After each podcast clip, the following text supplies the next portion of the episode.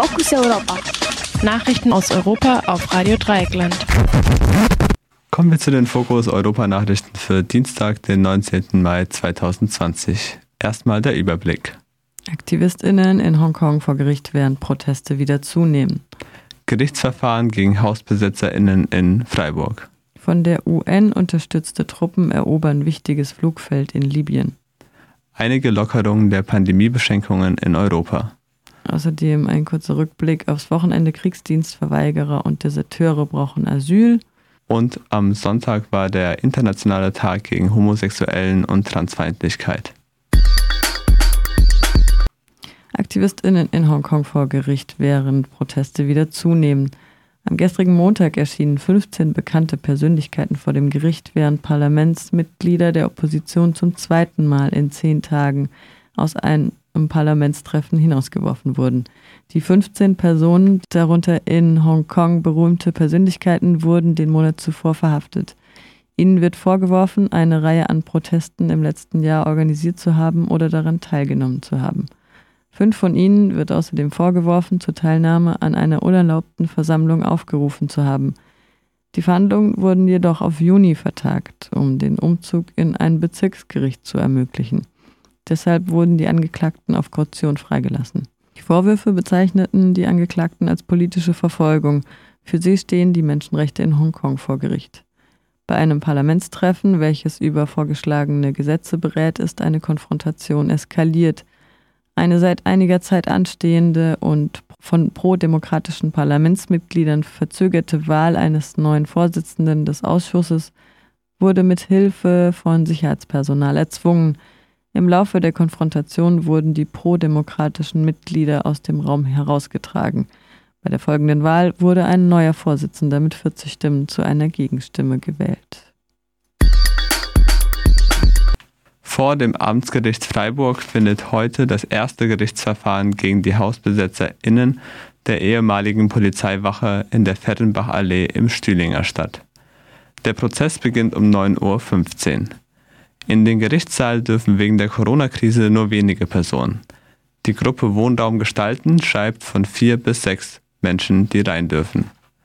Vor dem Gerichtsgebäude auf dem Holzmarkt ist eine Solidaritätskundgebung angekündigt – welche mit Abstand und Mund- und Nasenschutz stattfinden soll.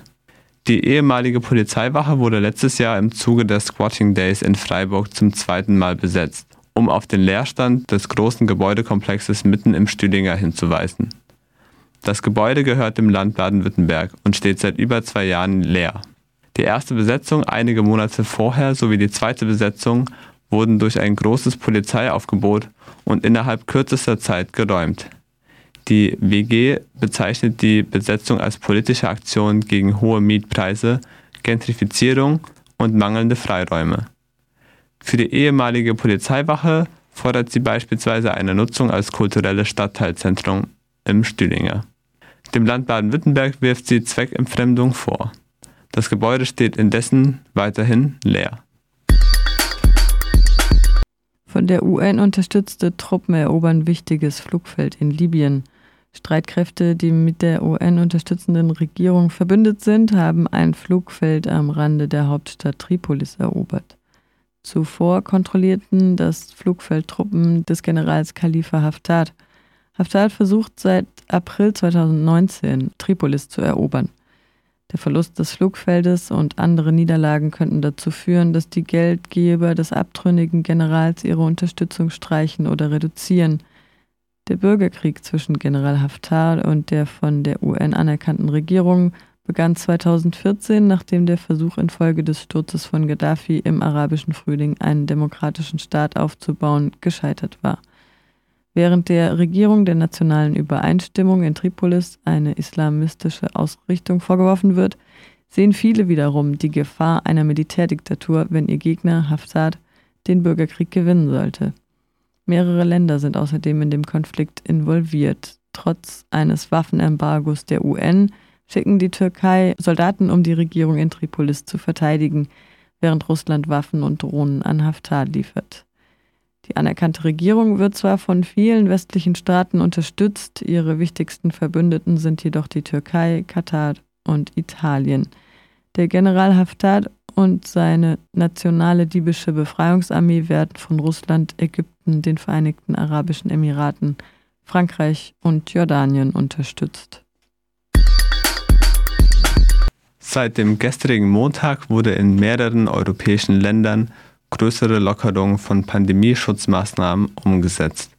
In Italien öffnen zum ersten Mal seit zwei Monaten Cafés, Bars und Restaurants, allerdings mit besonderen Hygienevorschriften. In Rom wurde außerdem wieder Gottesdienste durchgeführt.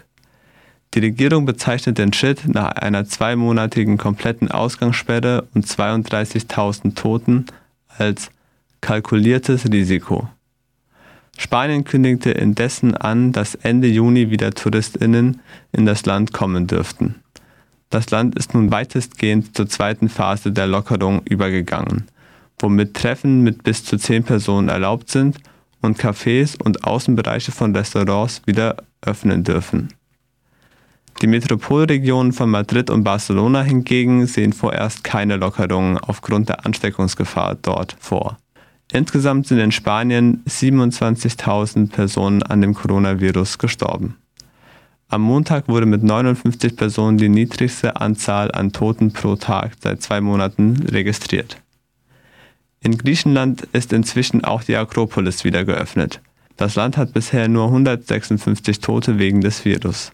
Reisebeschränkungen innerhalb des Landes wurden aufgehoben und Einkaufszentren und Zoos dürfen wieder öffnen. Sportanlagen dürfen auch wieder genutzt werden. Das Tragen von Masken bleibt im öffentlichen Nahverkehr Pflicht.